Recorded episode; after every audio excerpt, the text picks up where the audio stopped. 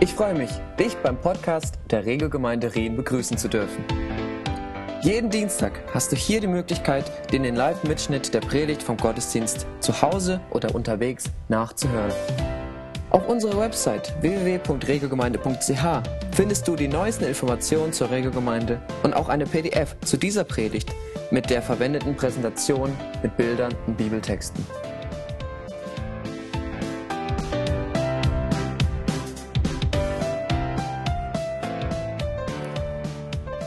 Wir hatten äh, die letzten ungefähr drei Samstage Preachers Corner, wo wir Jungprediger jüngeren Semesters, etwas älteren Semesters äh, dabei hatten. Und das hat äh, viel Freude gemacht, äh, einfach da das auch weiterzugeben, dass eine neue Generation von Predigern nachwächst. Ähm, und äh, die sind jetzt auch mit ganz neuen Ohren sitzen die hier, weil sie einfach wissen, wie man das irgendwie, wie man eine Predigt aufbaut und so was. Der Druck für mich umso stärker hier die ihre inneren Zettel da rausholen. Ähm, was mich aber besonders freut, ist, dass einer von denen, es waren zehn Personen, die da teilgenommen haben, und einer von diesen Personen, ich werde den Namen noch nicht verraten, wird nächsten Sonntag predigen. Okay? Also wir haben einen Gast eingeladen aus unserer Mitte und ich möchte euch herzlich einladen dazu, dass ihr mit dabei seid am nächsten Sonntag. Und heute machen wir jetzt hier Fortsetzung mit unserer Serie Meekness and Majesty.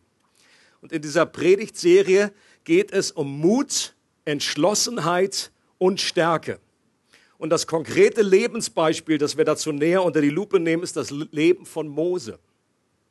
Und obwohl Mose ein Glaubens-Big Mac war im Judentum und auch im Christentum, war es selbst für einen Mose nicht selbstverständlich, dass der irgendwie mit Mut und Stärke und Entschlossenheit, dass ihm das irgendwie in die Wiege gelegt wurde. Nein, er ist einfach diese Stärke hat er nicht in sich selbst gefunden. Im Gegenteil, er musste sogar in eine lange Wüstenzeit, damit diese menschliche Stärke erstmal in ihm abgebaut wird. Und danach hat er diese Stärke mehr und mehr in Gott gefunden, indem er Gott besser kennengelernt hat. Weil er Gott als starke Festung erlebt hat, weil er Gott erlebt hat als der, der treu ist, weil er Gott an seiner Seite erlebt hat. Gott selbst zu kennen, und damit meine ich nicht Dinge über Gott zu wissen.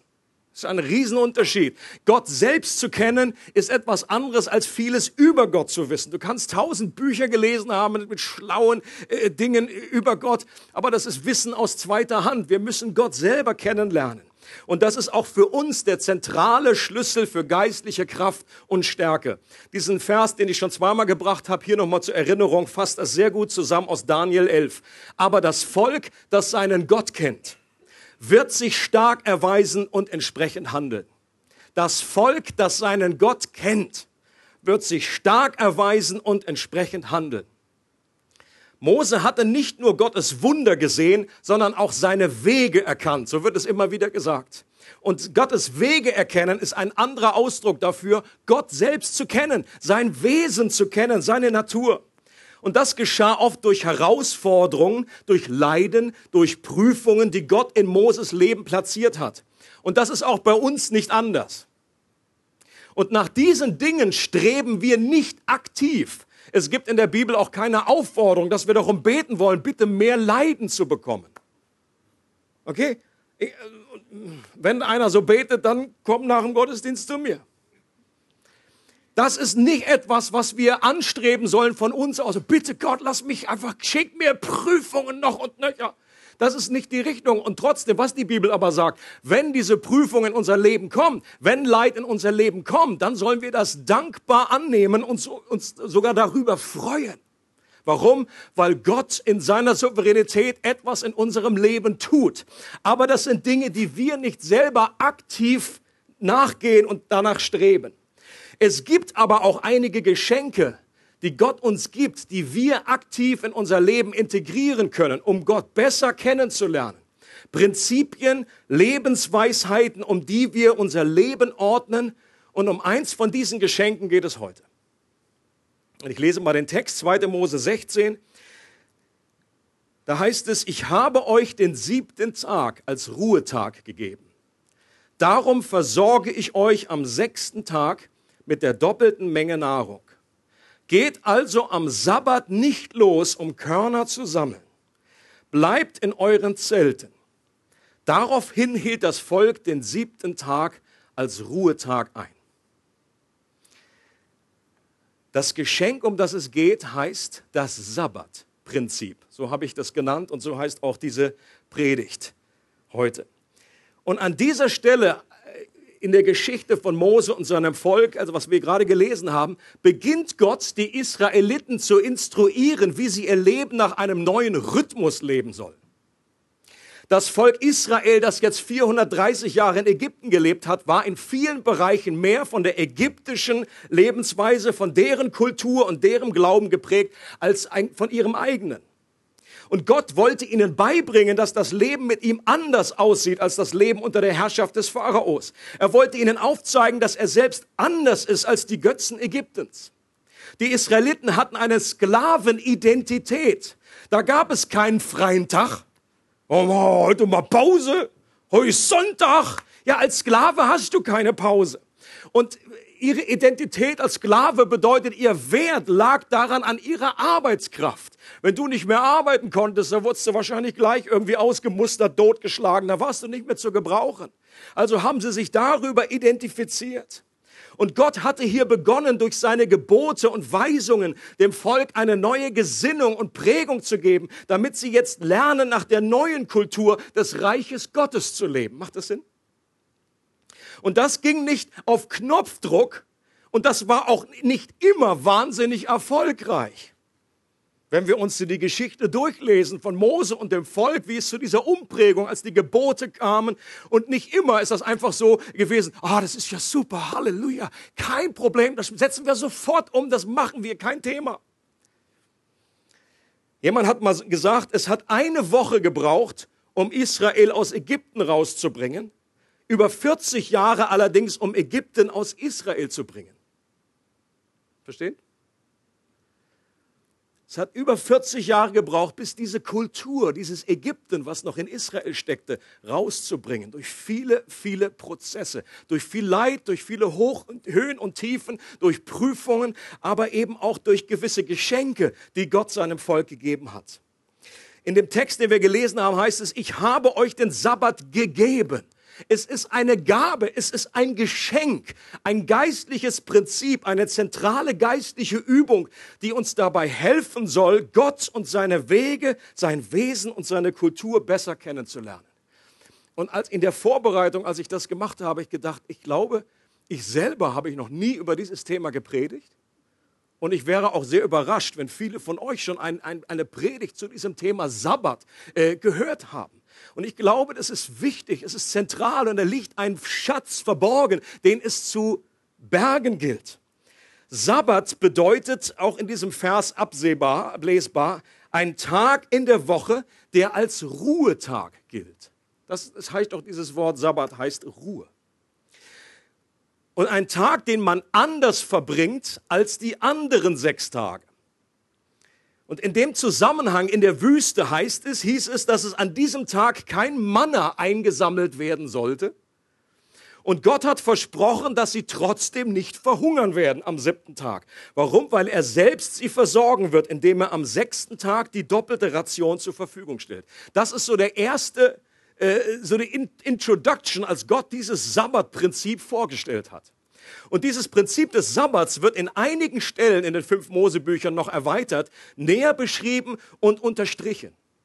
Und wenn man sich diese Stellen durchliest, dann fällt einem auf, wie zentral dieses Prinzip im Alten Testament verankert ist. Der Sabbat ist keine Nebensache. Das Sabbatgebot ist immerhin eines der zehn Gebote, die Gott gegeben hat. Das ist mal die erste Überraschung oder die Erinnerung wenn es heißt in den zehn Geboten, du sollst keine anderen Götter haben neben mir, du sollst nicht töten, du sollst nicht Ehe brechen, du sollst nicht stehlen, dann heißt es im vierten Gebot, du sollst den Sabbat halten. Du sollst ruhen. Und keines der zehn Gebote hat sich irgendwie im Neuen Testament in Luft aufgelöst. Es heißt jetzt nicht, oh, Neuen, es gibt keinen Christ, der sagt, oh, im Neuen Testament, das mit dem Töten, oh, das ist nicht mehr so. Das ist so eng. Das ist so gesetzlich.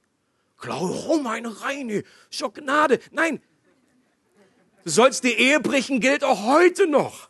Du sollst Gott ehren keine anderen Götter neben mir habt, das gilt alles noch. Wäre es nicht komisch, wenn ein Gebot, das Sabbatgebot, heute im Neuen Testament sich irgendwie in Luft aufgelöst hätte? Das macht keinen Sinn. Wer den Sabbat nicht ehrte im Alten Testament, konnte getötet werden. Auch das ein kleiner Hinweis darauf, dass das nicht irgendwie nur so eine kosmetische Übung war und sagte, okay, überlegt das mal, ich lade euch herzlich ein, ein bisschen Pause zu machen, aber das muss auch nicht. Na, wer gerne durcharbeiten will, God loves the workaholic. Das ist nicht das, was er sagt, sondern Gott hat ein Gebot gegeben und Übertretung im Alten Testament konnte bedeuten, dass du getötet wirst. Was auch interessant ist, einer der Hauptgründe, warum das Volk Israel später in, 70, in die 70-jährige babylonische äh, Gefangenschaft, in das Exil geführt wurde, war nicht etwa der, dass sie oder was beschrieben wird, nicht, dass sie Götzen gedient haben, sondern dass das Volk die Sabbate ausfielen, ausfallen ließ. Und in diesen 70 Jahren wurden die versäumten Sabbate wiederhergestellt. Deswegen kamen sie auch überhaupt auf diese Zahl 70. Oder Gott kam auf die Zahl 70. Auch das ein Beweis dafür, dass das nicht irgendeine Nebensache ist. Jesus hatte den Missbrauch des Sabbats angeprangert. Eine gesetzliche Buchstabentreue, die am wahren Geist und Inhalt des Sabbats vorbeiging, kritisiert. Er hat aber durch nichts in der Welt das Prinzip des Sabbats komplett aufgehoben. Er hat nur gesagt, Leute, ihr habt das Prinzip, ihr, äh, gerade zu den Pharisäern, die so drauf gepocht haben. Äh, ein Teil der Pharisäer, äh, das war in ihrer Theologie, war, war so, dass wenn ein Sabbat komplett perfekt eingehalten wird, dann kann der Messias kommen. Das war eine, eine Richtung äh, in dem pharisäischen Glauben damals. Und deswegen hatten die auch so ein Problem mit Jesus, denn der aus ihrer Sicht selber den Sabbat verletzt hat und dann auch noch behauptet, der Messias zu sein. Das passt überhaupt nicht zusammen. Aber wenn, wenn, wenn Jesus am Sabbat bewusst Menschen heilt, dann hat er das Prinzip des Sabbats erfüllt, um zerbrochene Herzen zu heilen, Menschen wiederherzustellen. Und die Pharisäer in ihrer Religiosität haben den Wald vor lauter Bäumen nicht gesehen. Da steht ein Mann, der geheilt wird, mit einer Hand, die ausgestreckt und wieder in Ordnung ist. Und die sagen, das hat er aber Sabbat gemacht. Ich meine, wie dumm ist das? How stupid can you get and still breathe? Hat jemand mal auf Englisch schön ausgedrückt. Ich meine, das ist das, was Religiosität tut. Einfach nur die, die, die Gesetzestreue, den Buchstaben irgendwie zu sehen und nicht den Geist hinter diesem Gebot zu verstehen.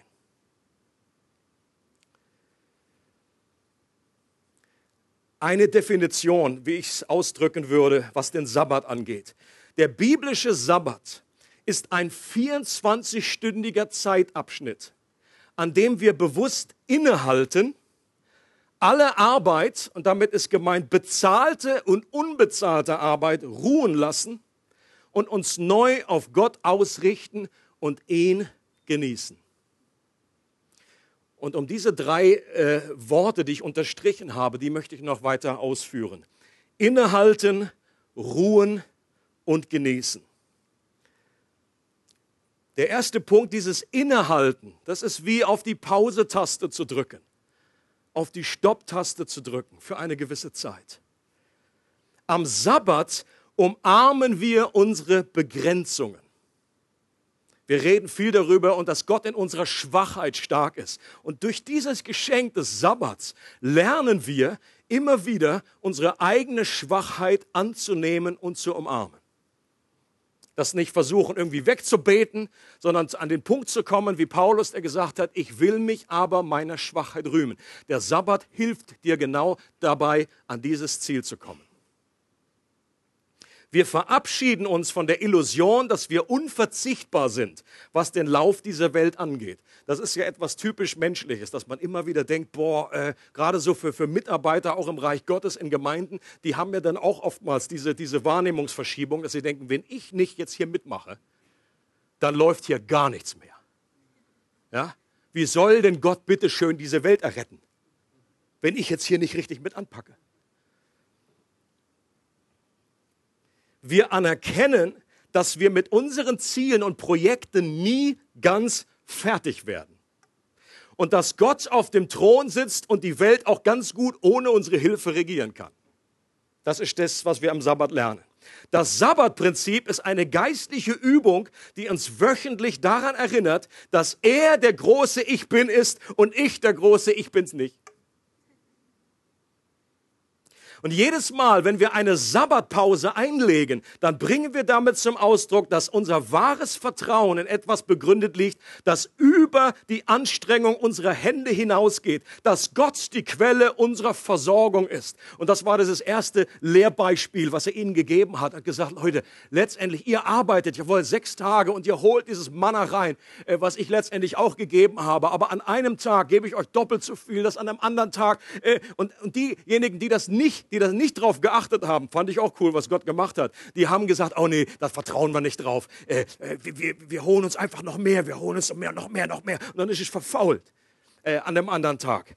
Und Gott hat Mittel und Wege, um uns zu trainieren, uns zu helfen, zu verstehen, was es bedeutet, wirklich zur Ruhe zu kommen. Gut ausgedrückt ist es auch in 2. Mose 14, nicht im Zusammenhang mit, mit Sabbat, aber wo Gott, äh, als das Volk dann rausgeführt wird durch das Rote Meer, da sagt Gott, es ist dasselbe Prinzip. Der Herr wird für euch kämpfen, ihr aber werdet still sein. Und das ist genau das Innehalten, still sein. Das heißt jetzt nicht nichts mehr sagen, kusch, pst, pst, das ist nicht damit gemeint, sondern es ist einfach, ihr werdet jetzt hier nicht selber aktiv werden. Ihr dürft jetzt die Pause machen. Ich bin am Handeln. Ich werde euch befreien. Amen. Zweiter Punkt, zweiter Gedanke. Ruhen. Ah, wunderbarer, wunderbares Wort. Ruhe. Äh, brutale Ruhe, könnte man auch sagen. Wenn ich die Predigt nochmal halte, würde ich das verändern, diese Überschrift. Brutale Ruhe. Einen weiteren Text, wo es um den Sabbat geht, 2. Mose 20, 8 bis 11. Denke an den Sabbatstag, um ihn heilig zu halten. Sechs Tage sollst du arbeiten und all deine Arbeit tun, aber der siebte Tag ist Sabbat für den Herrn, deinen Gott. Du sollst an ihm keinerlei Arbeit tun, du und dein Sohn und deine Tochter dein Knecht und deine Magd und dein Vieh und der Fremde bei dir, der innerhalb deiner Tore wohnt. Also auch die, die Viecher, auch die Tiere sollen ruhen. Muss wahrscheinlich Katze, muss man das gar nicht sagen. Die hat sowieso äh, 24-7 Sabbat. Und jetzt kommt die Begründung, denn in sechs Tagen hat der Herr den Himmel und die Erde gemacht, das Meer und alles, was in ihnen ist. Und er ruhte am siebten Tag. Darum segnete der Herr den Sabbattag und heiligte ihn. Ich möchte nicht missverstanden werden und klar und deutlich sagen, für jeden zum Mitschreiben, Gott liebt die Arbeit. Er ist ein Schöpfer, der die Welt gemacht hat und er ist immer noch aktiv dabei, diese Welt zu gestalten. Arbeit ist keine Folge des Sündenfalls. Nach dem Motto, jetzt ist, ist es irgendwie, äh, äh, jetzt, jetzt fängt die Arbeit an als Strafe. Nein, Arbeit gab es schon vor dem Sündenfall. Die Mühsal der Arbeit, dass die Arbeit in Schweiß und mit Disteln geschieht, das ist die Folge des Sündenfalls. Arbeit an sich ist ein biblischer Wert und eine Tugend. Jeder, der schon mal längere Zeit arbeitslos war, der wird wissen, wovon ich spreche. Das ist auf Dauer nicht funny. So nach dem Motto, boah, ich bin arbeitslos. Thank you, God. Das ist so genial. Aber ich mache eine richtig monatelange Pause, kann nichts machen. Das ist super. Es ist nicht super. Wir merken, da ist etwas nicht Teil unserer Schöpfungsordnung, äh, Gottes Schöpfungsordnung. Wir sind irgendwie hier äh, und du, es macht etwas auch mit deiner Identität. Du bist dazu berufen, etwas zu gestalten, etwas zu arbeiten. Aber Gott hat diese Schöpfung so geordnet, dass es ein Wechselspiel gibt zwischen Arbeit und Ausruhen, dass die Arbeit begrenzt ist und nicht ausufert. Bei der Schöpfung wurde diese Ordnung von Gott selbst so eingeführt. Und weil wir im Ebenbild Gottes erschaffen wurden, gilt dieses selbe Prinzip auch für uns. Das hat ja Gott, äh, wenn es heißt, dass Gott in sechs Tagen die Welt erschaffen hat und am siebten Tag ruhte, dann war das ja nicht um seinetwillen. Er war ja jetzt nicht erschöpft von der Schöpfung. So, boah, Alter, war das anstrengend. Muss erstmal der Pause machen. Er, er, wollte damit ein Muster klar machen, von Anfang an eine Schöpfungsstruktur, eine Schöpfungsordnung, die hineingelegt wird. Und weil wir in seinem Ebenbild geschaffen sind, gilt das für uns. Das ist für uns, dass er das so geordnet hat. Da heißt es äh, in 2. Mose 23, sechs Tage sollst du deine Arbeit verrichten, aber am siebten Tag sollst du ruhen, damit dein Rind und dein Esel ausruhen. Und der Sohn deiner Magd und die Fremde Atem schöpfen. Finde ich auch schön ausgedrückt. Dass wir durchschnaufen können. Atem schöpfen. Und diese göttliche Schöpfungsordnung auf Dauer zu verletzen, wird uns selber schaden.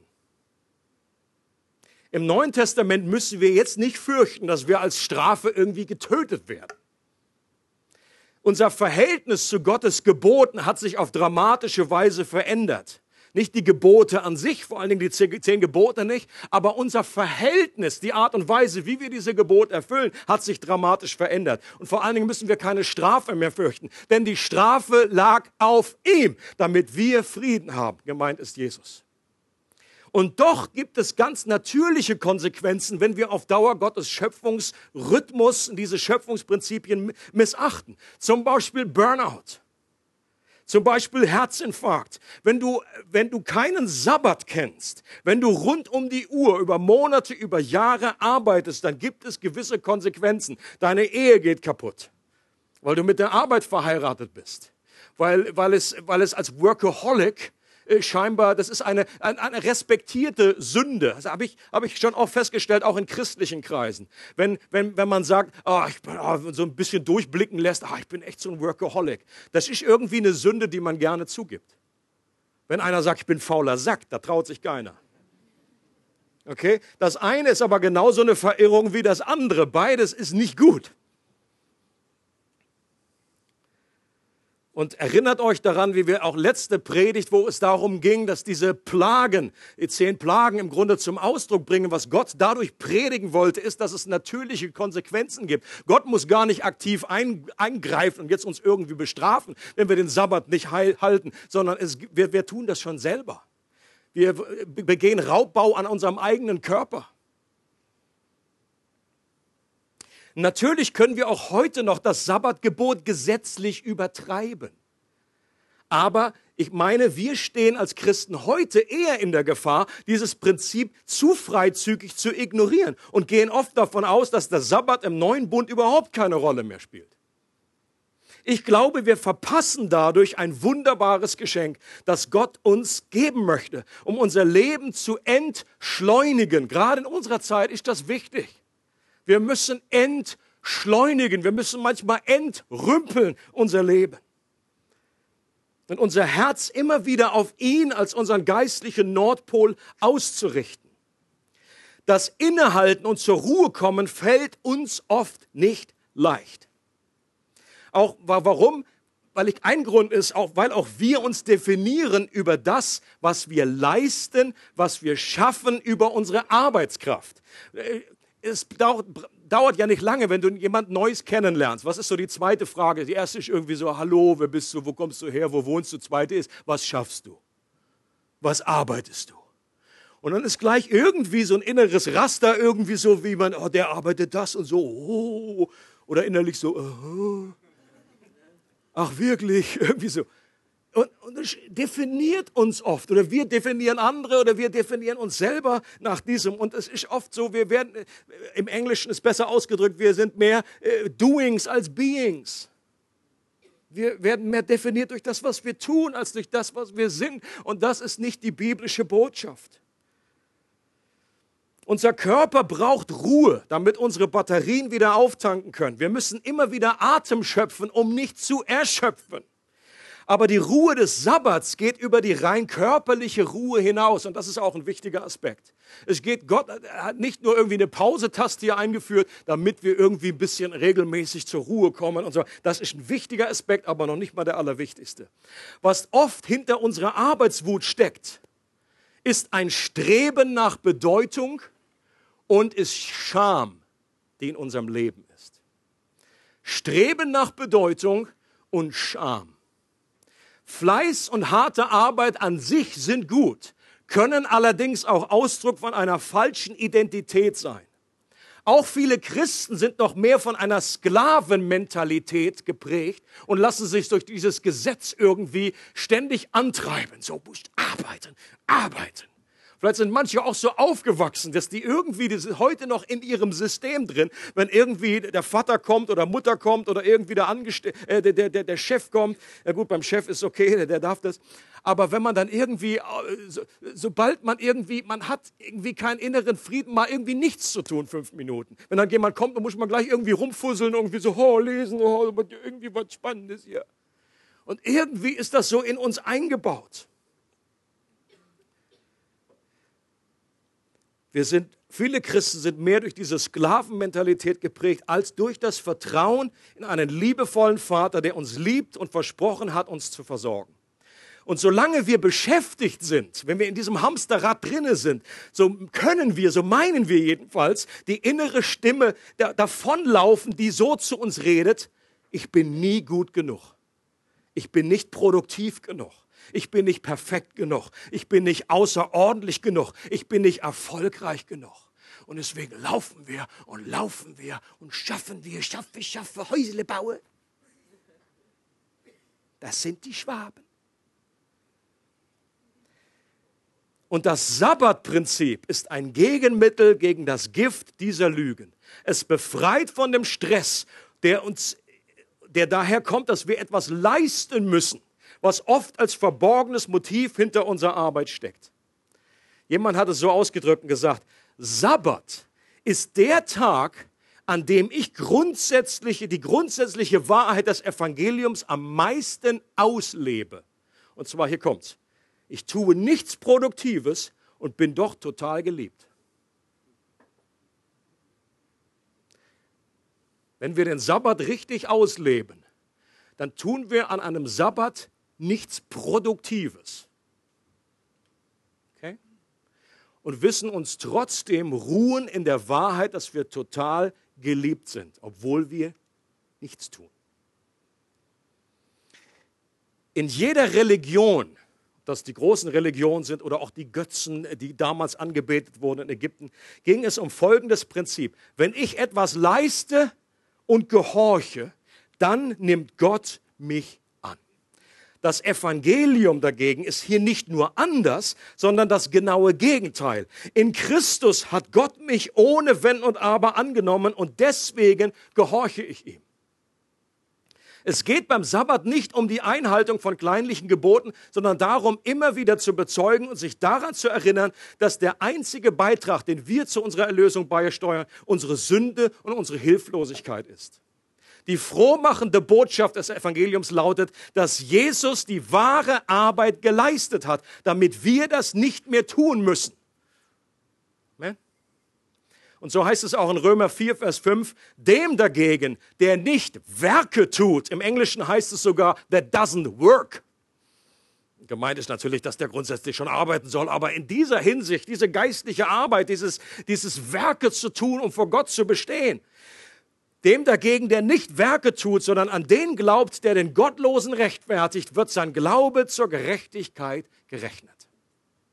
Was die Pharisäer damals gelebt haben, war die Karikatur eines Sabbats. Es gibt im Talmud, die Traditionen äh, der Juden zusammengefasst, gab es 39 verschiedene Arten von Tätigkeiten, die am Sabbat verboten waren. Und das war schon wieder so, ist schon wieder der typische. Da gibt es gewisse Sachen, die die Bibel selber vorgeschrieben hat, aber das wurde dann schön fein säuberlich irgendwie ausgearbeitet bis ins kleinste Detail. Und auch heute noch gläubige Juden, das ist einfach total kompliziert. Ähm, wenn du dann am Sabbat, äh, aber sie haben auch total geniale Arten und Weise, wie sie ihre eigenen Regeln dann wieder umgehen können.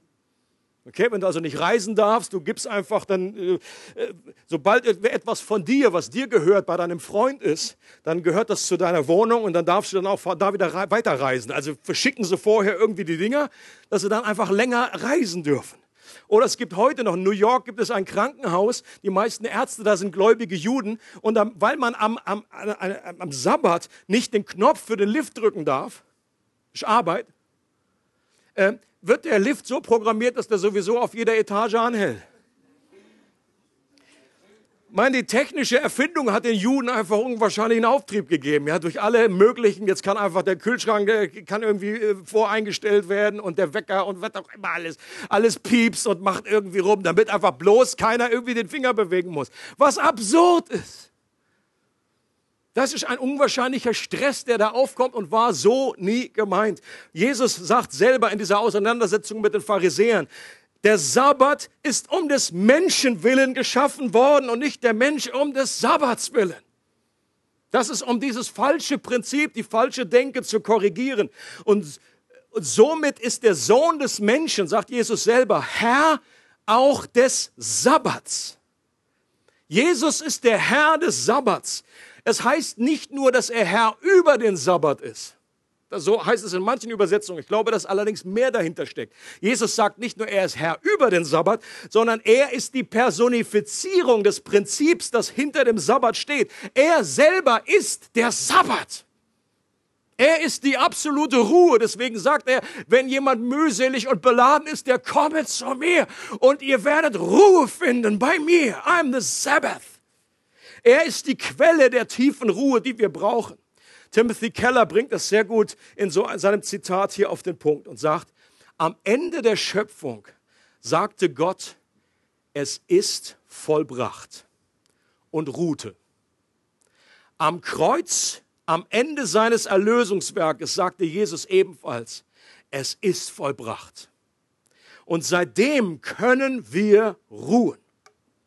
Am Kreuz hat Jesus sein göttliches Es ist genug gesagt über die eigentliche Arbeit, die hinter unserer Arbeit steht, über den Stress, der uns eigentlich müde macht, über dieses Bedürfnis, uns selbst und anderen etwas zu beweisen, weil das, was wir sind und tun, scheinbar nie genug ist.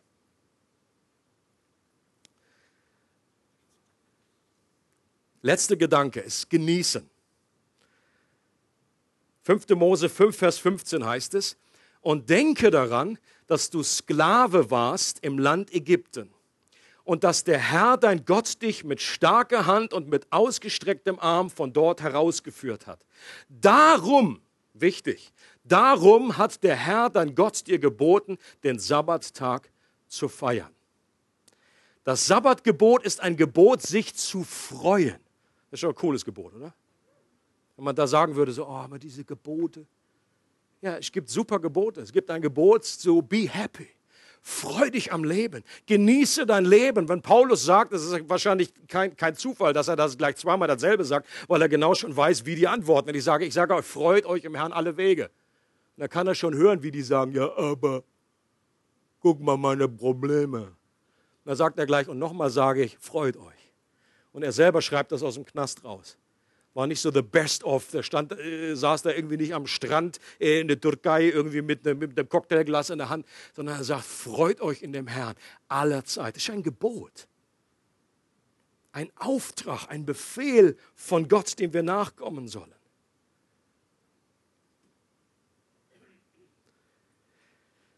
Und die Einladung soll, dass wir unsere Lust am Herrn haben.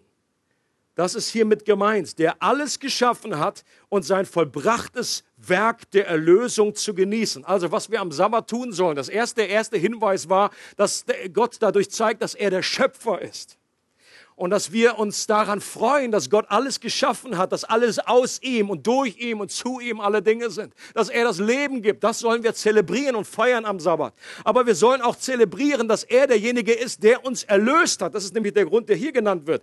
Mit starker Hand, mit ausgestrecktem Arm habe ich euch befreit aus Ägypten. Darum sollst du den Sabbat feiern.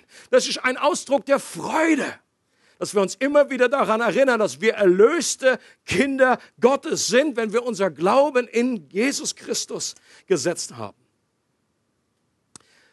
Auch in Jesaja 58 wird es so ausgedrückt. Betrachtet ihn, und gemeint ist den Sabbat, nicht als eine Last, sondern als einen Anlass zur Freude. In der älteren Bibelübersetzung heißt es hier Wonne. Das ist auch so dieses schöne altdeutsche Wort, so Wonne. Wonne. Ist irgendwie mehr als Freude. Stelle ich mir so ein fettes Baby immer vor. Wonne. Wonneproppen. Ey, fett, voll ernährt und einfach happy. Im Englischen hast du auch nicht nur Joy, sondern Delight. Call the Sabbath your delight. I like it. Und der wahre Gott ist nicht wie die Götzen Ägyptens Gott möchte dadurch zeigen, er wird mehr dadurch geehrt, wenn er selber gibt, als wenn er etwas empfängt, weil er selbst die alles genügsame Quelle allen Lebens ist. Sabbat ist eine Einladung, das Unsichtbare im Sichtbaren zu sehen. Am Sabbat streben wir gezielt nach unserer Freude an Gott in allem, was uns begegnet, in Menschen, im Essen, in der Kunst, Natur, im Sport, in Hobbys, in der Musik und, und, und. Der Sabbat ist eine wöchentliche Erinnerung an die Ewigkeit, dem nie endenden Sabbat. Auch das ist eine gewisse Übung, um, um uns zu zeigen, um uns vorzubereiten. Eines Tages gibt es nur noch Sabbat. Gottes, unsere Ruhe in der Gegenwart Gottes. Das heißt aber auch nicht, dass wir nicht irgendwie produktiv sein werden in der Zukunft, arbeiten werden in einer Form. Das heißt, ich glaube, diese Ruhe heißt nicht einfach nur irgendwie eine Hängematte zu gaukeln, einfach den ganzen Tag. Zum Schluss ein paar praktische Überlegungen noch. Was sich oft stellt, diese Frage ist, erstmal die Frage an dich, praktizierst du einen Sabbat? Ist das ein Konzept, was dir bekannt ist? Ist das ein Konzept, was du, was du auslebst, was du versuchst? Und wenn nicht, dann möchte ich dich stark ermutigen, dich mit diesem Thema zu beschäftigen. Es wird auch nicht ausreichen, einfach jetzt mal die eine Predigt gehört zu haben und dann können wir, stellen wir unser komplettes Leben über auf den Kopf. Es wird nämlich geplant, äh, Planung mit, mit gezielt äh, sich hinsetzen und überdenken, wie ist unser Leben, wie kann ich einen, einen einen Ort mir, einen Raum schaffen, einen Zeitpunkt, einen Tag mir aussuchen, an dem ich Sabbat feiere. Es gibt aber auch einen Unterschied zwischen Sabbat und einem freien Tag. Okay? Fast jeder hier in Europa kennt freien Tag. Nur der freie Tag ist nicht automatisch gleich Sabbat. Und auch das zu definieren, zu klären, ab wann ist ein Sabbat ein Sabbat und oder nur ein freier Tag. Ich glaube, der biblische Sabbat heißt es, ist heilig dem Herrn. So wird das immer ausgedrückt. Das heißt abgesondert für ihn. Das heißt, wir machen an dem Tag keine Pause von Gott. Nach dem Motto, Gott, Dienstag bin ich wieder auf der Matte. Also bei mir jetzt in meinem Fall Montag, oh, ich, sonst bin ich immer so beschäftigt mit Gott irgendwie. Ich arbeite ja für dich. Mal, mal Pause, du. Wir fahren nach Titisee, und so eine Palme. Pause! Ja, das ist ein freier Tag, ist aber kein Sabbat. Und ich habe selber in der Vorbereitung gemerkt, ich muss da nochmal neu über die Bücher gehen, muss da nochmal neu angucken, wie feiere ich einen richtigen Sabbat. Wir nahen uns an diesem Tag Gott. Es geht an diesem Tag um Innehalten, um sich auf Gott auszurichten. Es geht um eine gottzentrierte Ruhe und nicht einfach nur eine Ruhe. Es geht darum, Gott selbst als größtes Geschenk zu genießen und nicht einfach nur so gottlos zu genießen. Und es braucht, hier sind wir wieder bei unserem Thema Mut und Entschlossenheit, es braucht Mut und Entschlossenheit, hier wirkliche Veränderungen in unser Leben einzubauen, die nicht nur kosmetischer Natur sind. Okay? Und genau zu überlegen, anhand von auch diesen Prinzipien, äh, die jetzt genannt wurden, zu überlegen, wie kann ich diesem biblischen Prinzip Folge leisten, dass es einen Rhythmus gibt in meinem Wochenablauf und dass ich wirklich zur Ruhe komme, einen biblischen Sabbat feiere. Es braucht Kreativität und Ausdauer und gezielte Planung, um einen freien Tag in einen Sabbat zu verwandeln weil in dem Thema kommen eben auch automatisch Fragen auf. Zum Beispiel, ich arbeite so unregelmäßig, ich arbeite im Schichtdienst, ich bin Krankenschwester, ich arbeite am Wochenende. Äh, wie, wie, was, was heißt das für mich? Oder wie kann ich das Sabbatprinzip mit kleinen Kindern umsetzen? Ist das möglich? Oder muss der Sabbat ein bestimmter Tag sein? Die einfache Antwort, nein. Das heißt nicht, dass es am Samstag sein muss oder dass es der Sonntag sein muss. Es gibt, ich glaube, das ist aufgelöst. Das ist irgendwie nur ein der spezielle Tag. Aber das grundsätzliche Prinzip ist meiner Überzeugung nach nicht aufgelöst. Oder manche fragen, äh, muss es wirklich ein kompletter 24-Stunden-Tag sein? Oder kann ich das irgendwie dritteln?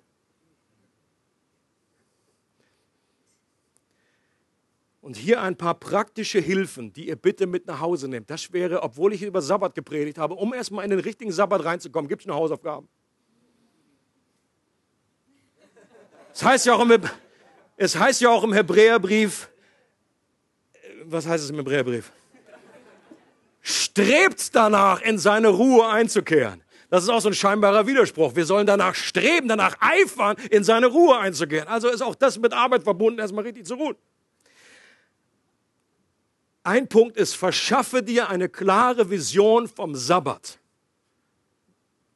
Studiere, was die Bibel über das Thema sagt. Das, nimm dir mal eine, eine, eine ruhige Zeit, nimm dir mal eine Sabbatzeit um wirklich das zu studieren, was sagt die Bibel selber über dieses Thema. Und erst wenn es dich selber trifft, wie zentral dieses Gebot ist, wie gut dieses Geschenk ist, was Gott dir da eigentlich gibt, wirst du motiviert sein, mit dich hinzusetzen und zu sagen, okay, das will ich irgendwie versuchen, das will ich umsetzen in mein Leben.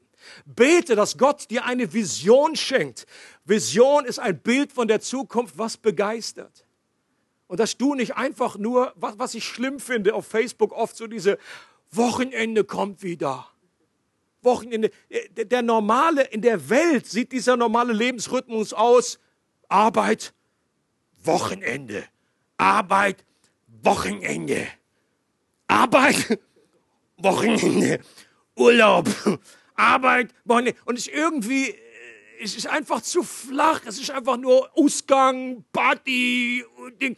Und und manchmal ist es bei Christen auch nicht anders. Wir hangen uns einfach nur so von Woche zu Woche und dann sind wir wieder froh, dass ein Break ist. Aber sich richtig auf den Sabbat zu freuen, wie kleine Kinder und zu sagen, hey, jetzt wieder Sabbat, Schabbat. Also, ich meine, das jüdische System will ich irgendwie komplett nicht übernehmen. Was mir aber gefällt ist, die haben manche Rituale, die uns manchmal helfen würden. Da fährt wirklich alles runter. Die gesamte Gesellschaft. Das ist wie, als wenn irgendwie du eingeschneit wirst. Sabbat ist wie, wenn du eingeschneit bist. Da geht nichts mehr. Du fühlst dich auch nicht irgendwie schlecht oder, oh, ich komme jetzt gar nicht dahin, kann gar nicht das machen, sondern er ist das super. Du bist eingeschneit. Und wenn die Sabbat feiern, auch die Kids, die haben einfach Lachen auf, auf und, und die freuen sich auf etwas, ein Ritual, da wird eine Kerze angezündet, da wird der Leuchter angezündet, da wird gut gegessen, gespachtelt, das gefällt mir super. Sabbat ohne Essen kann ich mir überhaupt nicht vorstellen. Das ist nicht Sabbat, das ist Hölle. Dann zweites, identifiziere einen regelmäßigen Sabbatstag für dich. Und es geht hier nicht darum, dass es irgendwie ein, wieder ein Gesetz wird, Natürlich gibt es da mal Ausnahmen. Du bist dann hier verreist, hast hier eine Konferenz, musst auch wieder. Aber trotzdem, wenn du überhaupt keine klare Vorstellung hast, dass jetzt zum Beispiel der Montag bei mir oder dass es für dich der Samstag oder der Sonntag oder irgendwie ist, wenn das nie irgendwie abgesprochen ist, dann wirst du nur von einer Ausnahme zur anderen Ausnahme eiern. Also identifiziere einen Tag und ich würde schon vorschlagen, dass es ein 24-Stunden-Tag sein soll, weil ich glaube, dieses Grundprinzip, das ist auch heute noch intakt. So hat Gott die Welt geordnet. Dann stell dir folgende Fragen. Was hilft dir dabei, innezuhalten? Wirklich abzuschalten? Eine gute Grundregel dabei wäre folgendes. Aktivitäten, die an einem Sabbat gut sind, das sind alles Aktivitäten, wo es nicht darum geht, ein bestimmtes Ziel zu erreichen und abzuhaken. Okay? Sondern du sollst sein. Es geht nicht darum, ein Ziel zu erreichen. Und dazu ist auch gute Planung im Vorfeld wichtig. Ansonsten sind wir automatisch wieder drin. Wir denken, oh, jetzt habe ich einfach mal einen freien Tag, dann erledige ich halt noch eine Banküberweisung und da wird noch der Haushalt gemacht, da wird noch im Garten gepoolt. Und wie gesagt, es geht nicht darum, ich glaube auch, dass für unterschiedliche Leute unterschiedliche Aktivitäten richtig sind. Okay, wenn der eine zum Beispiel gerne im Garten arbeitet, dann ist das Teil von seinem Sabbat. Wenn für einen anderen diese Art von Gartenarbeit nur so eine schlimme äh, Aufgabe sind, um so die von der Frau oder von dem Ehepartner einfach so die Aufgaben ab, ab, abzuarbeiten, dann ist das keine gute Sabbataktivität. Deswegen kann man gar nicht genau äh, jetzt von vorne irgendwie alles sagen, hier zu Listen verteilen, das am Sabbat erlaubt. Das wäre wieder Quatsch. Es geht darum, das Prinzip zu verstehen, selber zu gucken, was sind für mich Aktivitäten, die mich wirklich innehalten lassen. Zweite Frage, was hilft dir wirklich zur Ruhe zu kommen? Zu entspannen, runterzukommen. Für Kathy und mich ist es zum Beispiel wichtig, dass wir unser Haus verlassen. Sobald wir in unserer Wohnung sind, also zumindest Kathy, kann nicht entspannen. Okay? Da wird der Geschirrspüler ausgeräumt, der Staschner wird gesaugt und ich versuche, ja, oh, Schatz, ich mache ja Sabbat. Und nicht, dass es mich nervt, es nervt sie selber auch. äh, weil sie einfach davon nicht abschalten. Deswegen müssen wir nach Titisee.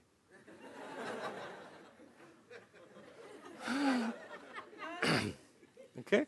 Und das sind Palmen und das ist wie ein Mini-Urlaub. Da ist irgendwie, da wird gegessen, das hatte ich schon erwähnt. Manchmal schwimme ich sogar. Hammer. Hammer. Also, also einmal schaffe ich meistens. Es gibt aber auch Zeiten, da war ich schon da, bin ich einmal ins Wasser gegangen.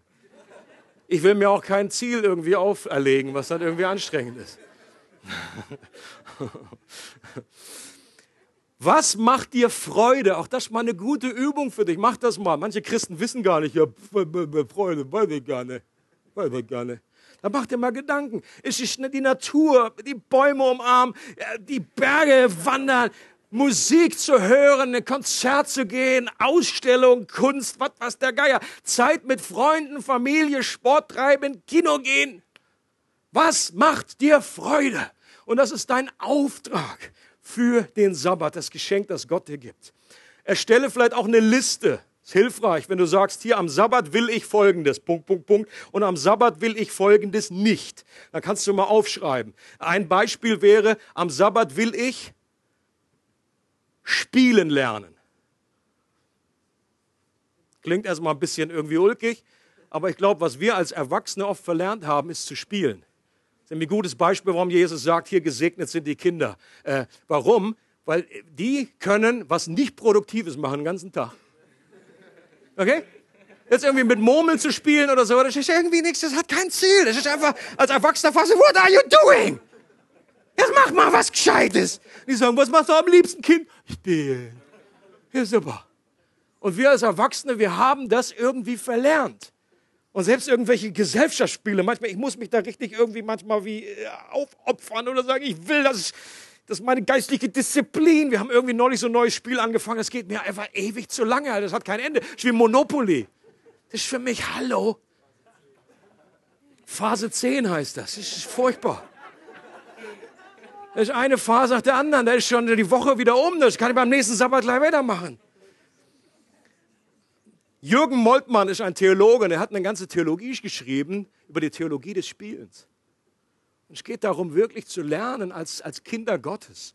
Da sollen wir wie die Kinder werden, wieder mal zu genießen, einfach nur was zu spielen und produktiv zu sein. Oder was ich nicht will, das habe ich schon mehr definiert am Sabbat was ich nicht mache am Sabbat, deswegen schon mal hier rausgeschickt für alle, die mich irgendwie versuchen zu kontaktieren am Montag, E-Mail oder per WhatsApp oder Facebook, you name it. Ich werde dich nicht angucken am Montag. Ich werde es nicht angucken. Und äh, warum? Weil wenn ich merke, wenn ich das angucke, dann kommt irgendwie eine Anfrage, dann bin ich gleich involviert, bin ich total raus aus meinem Sabbat. Kannst vergessen, dann kannst du mich absabbaten. Da bin ich, kannst mich gerade wieder da komme ich nicht zur Ruhe oder das beschäftigt mich dann so, dass ich dann auch selbst in Titisee nicht zur Ruhe komme. Deswegen ist das meine eigene Disziplin und für dich ist es wichtig, dass du deine eigenen äh, wie Werte, die schützend diesen Rahmen sind und dass du das selber mit verteidigst. Bleib im Gespräch mit anderen, ist der letzte praktische Tipp. Das ist keine Reise, die wir alleine machen. Ich wünsche mir als Gemeinde, dass wir diesen Wort, dass wir diesen Wert, dass wir diese Geschenk des Sabbats für uns neu entdecken. Das wird uns gut tun, Leute. Das wird uns körperlich stärken, das wird uns geistig stärken. Und wenn wir gemeinsam hier unterwegs sind, als, wenn du das als Familie besprichst oder wenn du das in deiner Kleingruppe besprichst und sagst, oh, okay, lass uns das einfach, die Predigt nochmal durchgehen, lass uns einfach austauschen. Was, was sind deine Listen? Was, was hast du da gefunden? Wie bist du da unterwegs? Dann wird euch das insgesamt helfen. Amen.